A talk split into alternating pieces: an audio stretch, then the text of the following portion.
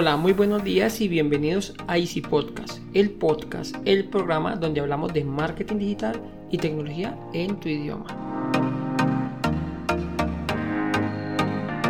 Recuerda que en Assistant.co ofrecemos mantenimiento a tus computadores de manera remota por internet, portátiles, equipos de escritorio, impresoras, programas, redes, sin que te cueste más y de manera inmediata. Y sin más, comenzamos.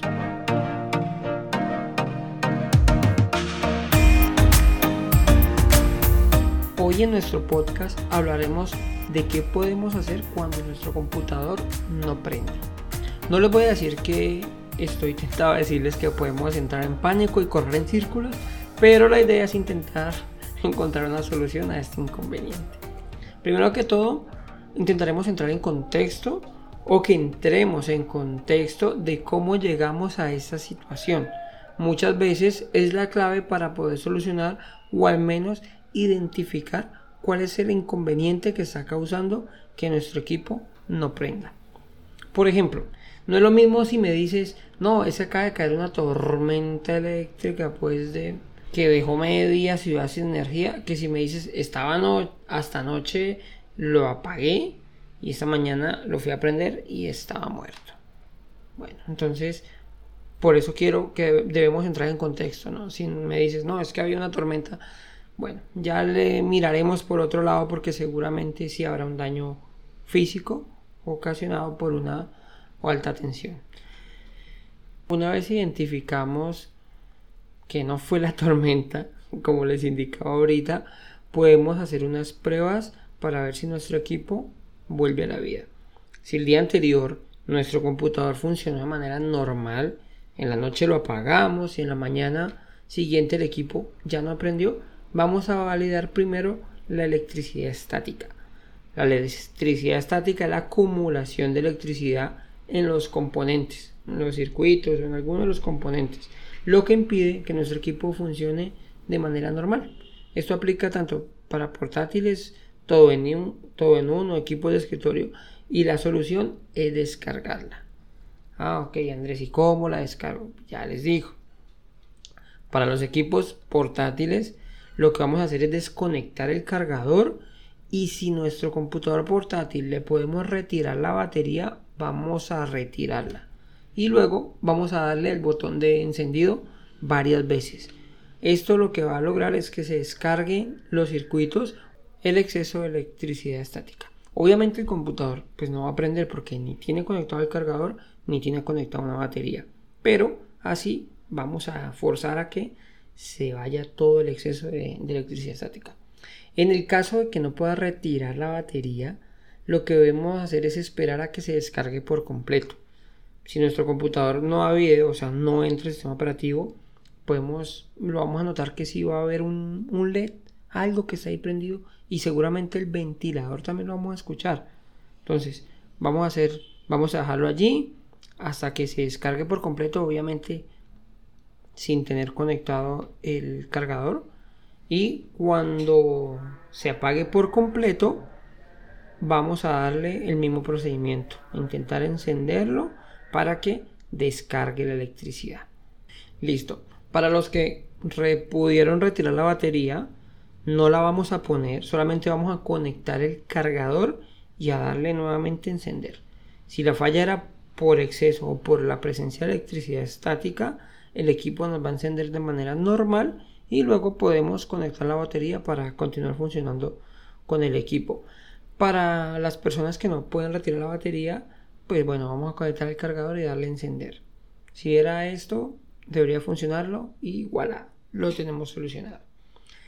Si nuestro equipo es un equipo de escritorio, vamos a desconectar todos los cables de la parte trasera y vamos a presionar el botón de encendido en reiteradas ocasiones, así como lo que acabamos de escuchar del portátil.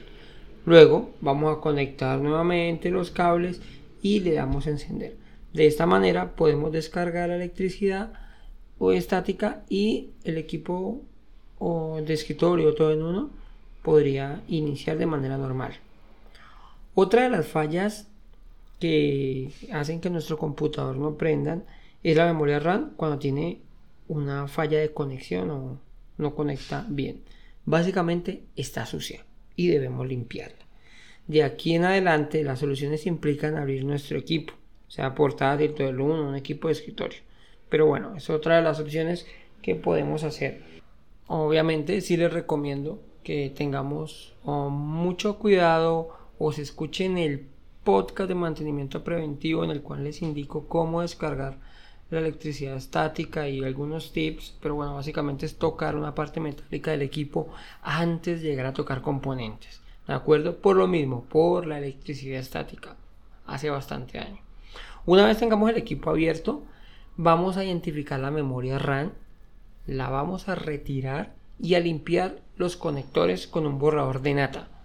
Listo, lo que vamos a hacer es limpiar, eso tiene unos conectorcitos que son pequeñitos doraditos, ya los identificarán y limpiarlos, limpiarlos con un borradorcito de nata. Muchos en algunas ocasiones incluso se ven como si estuvieran sulfatados, pero con el borrador lo vamos a solucionar. No entiendo muy bien cómo un equipo puede funcionar bien hoy y mañana no encender a causa de esto la memoria RAM sucia, pero es muy habitual, es más habitual de lo que podamos llegar a pensar. Estas dos pruebas eh, que estoy explicando es cuando nuestro equipo tiene algún lens encendido o parece que va a prender pero nunca llega ni siquiera a mostrar el logo de la marca de nuestro equipo y pues obviamente ni siquiera entra al sistema operativo. Si nuestro computador prende, intenta iniciar el sistema pero nunca entra, es una falla diferente, ¿no? Vamos a tenerlo en cuenta. Eso es una falla relacionada con el sistema operativo. Ya les explicaré ¿Qué podemos hacer cuando nuestro equipo prende, pero nunca llega a entrar al sistema operativo? Se queda iniciando o aparece a pantalla azul o se reinicia y vuelve a inicia. Eso es una falla del sistema operativo y es muy diferente. Bueno, por último, la causa normal cuando hay una, una tormenta o cambios en el fluido eléctrico es que se dañe la fuente de alimentación. En el caso de los portátiles es el cargador y el que debemos realizarle pruebas. Si tenemos un tester o voltímetro podemos comprobar el voltaje de salida que sea igual al indicado en la etiqueta. Listo, eso sería para los portátiles. En el caso de los equipos de escritorio debemos identificar la fuente de alimentación, realizar las comprobaciones de voltaje. Para esto hay una herramienta en el conector que va en el conector principal que va a la board en la cual podemos realizar pues, las pruebas del voltaje de salida. También se puede realizar una prueba rápida, aunque no es muy recomendable, y es con un... Normalmente se hace con un clip y es puentear el cable verde con alguno de los negros. Los conectores de la fuente de alimentación solo tienen un cable verde, entonces el verde y normalmente el negro está a los lados de ella. Sería puentearlo y esto hace que la fuente de alimentación inicie y prenda el ventilador de la fuente de alimentación. Entonces, esa es una prueba rápida para la fuente. No, esas prácticas no se las recomiendo si no tienes un conocimiento previo, ya que puedes ocasionar que la falla pues se incremente y pues eso nos va a costar más. Entonces, en ese punto sí te recomiendo, si no lo tienes claro, tienes dudas, es mejor que no lo hagas y llames a alguien de, soporte o, o, te comuniques con nosotros. Si si esto te sirve, te funcionó o no te funcionó, pues quiero que nos avises. Me envías un correo a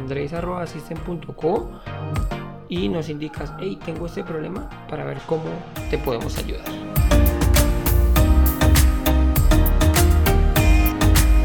Sin más, les deseo una feliz semana. Muchas gracias y recuerda que un viaje de mil kilómetros comienza con un primer paso.